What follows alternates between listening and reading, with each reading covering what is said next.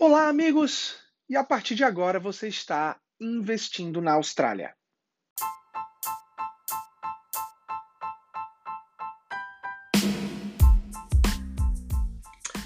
Segunda-feira, dia 10 de outubro, e hoje a gente vai repercutir um pouquinho o aumento mais recente de 0,25 da taxa base de juros aqui da Austrália, trazendo o RBA Cash Rate para 2,6%. Sim, foi um aumento, mas finalmente a gente tem, depois de quatro longos aumentos é, de 0,5, a gente finalmente tem mais um aumento de um aumento inferior de 0,25, o que começa a nos mostrar uma luz no fim do túnel, é, uma estabilização do mercado, que isso é muito importante, né? A gente ter esses momentos de incerteza é, acabam criando uma série de dificuldades no mercado. Então, ter é, uma, uma redução de 0,5 para 0,25, sem dúvida para mim é algo muito positivo. Em termos de expectativas e previsões, existem ainda bancos que acham que a gente deve chegar no teto no mês que vem, chegando em 2,85 como teto. Eu tenho que informar a vocês que o meu update, a minha, a minha previsão, se é que ela vale de alguma coisa, é que a gente passe um pouquinho ali dos três. Existem alguns especialistas que acham que a gente precisa ver essa taxa de juros acima de 3% para conter a inflação. As, os que estão apostando em 2,85 é porque eles querem jogar ali o elemento de consumer sentiment, né? É, é, num, num, projeto mais amplo, querendo que as taxas abaixem, fiquem abaixo de 3%, mas eu acho que 3,1% acaba sendo ali o teto que a gente vai chegar, o que na prática vai trazer a taxa variável, é, uma, uma, taxa boa variável, com 20% de depósito, em torno de 4,84% e 5%. Para vocês que são clientes aqui da Capta, ou vocês que já tiveram, estão tendo reuniões comigo, sabem que a gente tem preparado, a gente tem feito essas projeções em cima de 5%, então nada novo. Dito isso, com 2, é, com 2,6, que é o que está no momento, a gente traz aí as taxas variáveis, que, que o consumidor sente taxas variáveis boas entre 4,34 e 4,44. Perdão, 4,49. Se o teu banco está te oferecendo um pouco menos do que isso, como por exemplo hoje o IND ainda oferece 4.09, é porque muito provavelmente esse 0.25 é, que foi anunciado no início do mês ainda não foi repassado. Então cuidado, só para ter certeza quando você estiver analisando suas opções, é você entender se esses aumentos recentes é, foram passados ou não, tá? Seguimos sim com uma expectativa de queda, as quedas já está muito claro, a gente já tem visto isso aqui no nosso dia a dia da capa, a gente já tem visto clientes pegando casas com certo desconto, o que é muito positivo. É, eu sim espero que essas quedas sigam acontecendo ao longo de 2023, mas daqui a pouquinho eu quero trazer um dado, uma opinião aqui do pessoal da CoreLogic sobre o que, vai acontecer com, com 2023, mas de fato as quedas mais fortes, mais pesadas, estão sendo sentidas em áreas é, mais nobres. Então, é, né, a gente teve até reportado um imóvel onde o price guide era de 4 milhões ali em Melbourne, num, bairro chamado Brighton East, é, foi, acabou sendo vendido por 3,7. Então, quando a gente fala em 300 mil dólares de desconto, né, é um valor considerado e é um valor que a gente que não pode passar despercebido, é, mas que sim, valores mais altos como esses acabam sendo sentidos em imóveis mais caros. A gente já falou isso algumas vezes aqui, eu não quero me tornar repetitivo, mas é só para trazer como exemplo para vocês. Eu li uma reportagem muito interessante do, do Tim Lawless da CoreLogic, é, onde a expectativa deles é, está que o mercado chegue ao bottom, chegue ao, ao, ao máximo de desconto ali no fim do primeiro quarter de 2023, tá?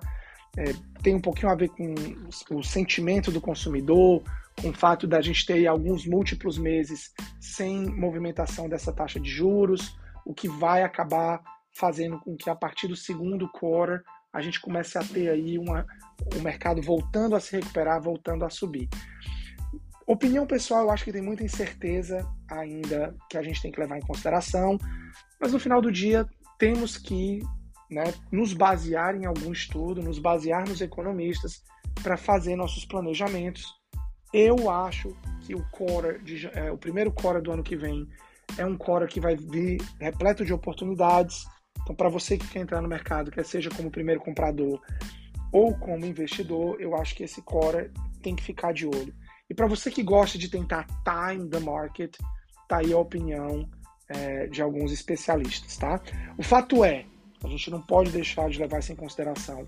Ter vindo 0,25% de aumento veio sim como um fator positivo, veio sim como uma indicação que esses aumentos altos estão diminuindo, então vem sim como uma nova expectativa é, é, para esses próximos trimestres do ano que vem. Agora, a gente precisa conversar, e eu queria trazer isso até no podcast, né, que como a minha a minha, o meu compromisso aqui com vocês é tentar ficar um pouquinho mais técnico, é, é conversar sobre a capacidade de endividamento. Por quê? Porque é, é importantíssimo a gente entender, e principalmente para nossos clientes que ficam esperando um pouquinho o momento exato, e é por isso que a gente criou os três pilares. É importante saber se você está esperando essa queda de propriedades, alinhe a tua expectativa com a tua capacidade de endividamento porque cada aumento do RBA, e em nenhum momento aqui eu estou dizendo que não vão ter novos aumentos, vão, estamos em 2,6, minha expectativa é 3,1, então a gente está falando em mais aumentos. Cada vez que um aumento acontece, a tua capacidade de endividamento diminui, tá? O cálculo da capacidade de endividamento, ele normalmente é feito com um buffer. Então, se o banco ele te empresta a 4,2, ele vai analisar a tua documentação a 7,2% ao ano. Então, ele não vai te emprestar a 7,2, ele vai te emprestar na taxa atual. Mas a análise, todo o cálculo, vai sim ser feito em 7,2, por mais que ele vai te emprestar 4,2. Então, quando a gente tem um aumento para uma análise de 8, considerando que ele vai te emprestar a 5, essa tua capacidade de endividamento cai. E a gente já tem visto, comparado a 12 meses atrás, uma queda aí de 30%. E sim, a gente está com clientes que precisam comprar nesse mês, porque se a gente considerar o aumento de 0,25 que potencialmente vai acontecer em novembro, esse cliente já fica ali fora da capacidade de endividamento para o preço que ele estava buscando. Então, vou exemplificar com números. Ah, eu quero um imóvel de 700 mil e eu quero financiar 630. Hoje, capacidade segue em 630, mas se tiver esse aumento de 0,25, essa capacidade aí vai cair é, e vai acabar causando que ou o cliente tem que dar mais depósito, que não necessariamente é uma opção, ou vai ter que jogar essa compra para um novo momento, né?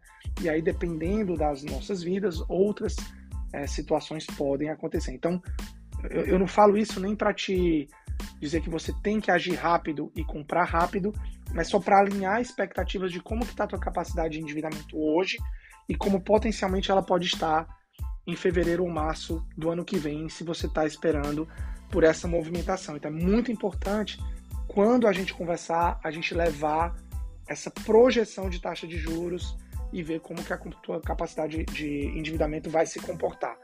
Porque se você está esperando, ah, vou esperar uma queda de 20 ou 30 mil a mais do mercado, dependendo na faixa de preço que você está buscando, e, e, é isso que a gente acaba vendo. Né? A gente tem clientes que estavam é, é, quatro meses atrás buscando um imóvel de 740 mil. Hoje eles já são ofertados por 700 mil, né?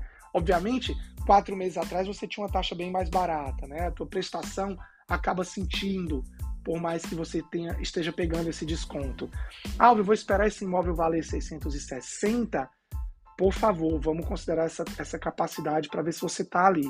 Por quê? Porque lembre que cada ano de aluguel é potencialmente 30 mil dólares ali que vai embora para outro mortgage, né?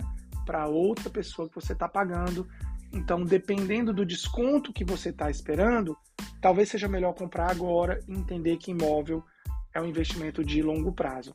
Se não, se você está bem, se você está confortável, se você está com capacidade de endividamento, não vejo problema. Eu realmente, eu de verdade acho que janeiro a março a gente vai ter ali um período de grandes oportunidades, tanto para você que é primeiro comprador, como para você que é investidor.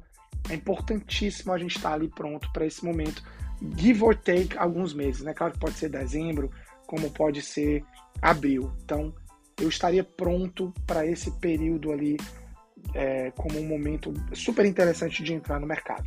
Tá joia? Gente, esse é nosso episódio da semana. Comentem, divulguem. Esse episódio ele é divulgado em todas as nossas plataformas, então deixa teu comentário.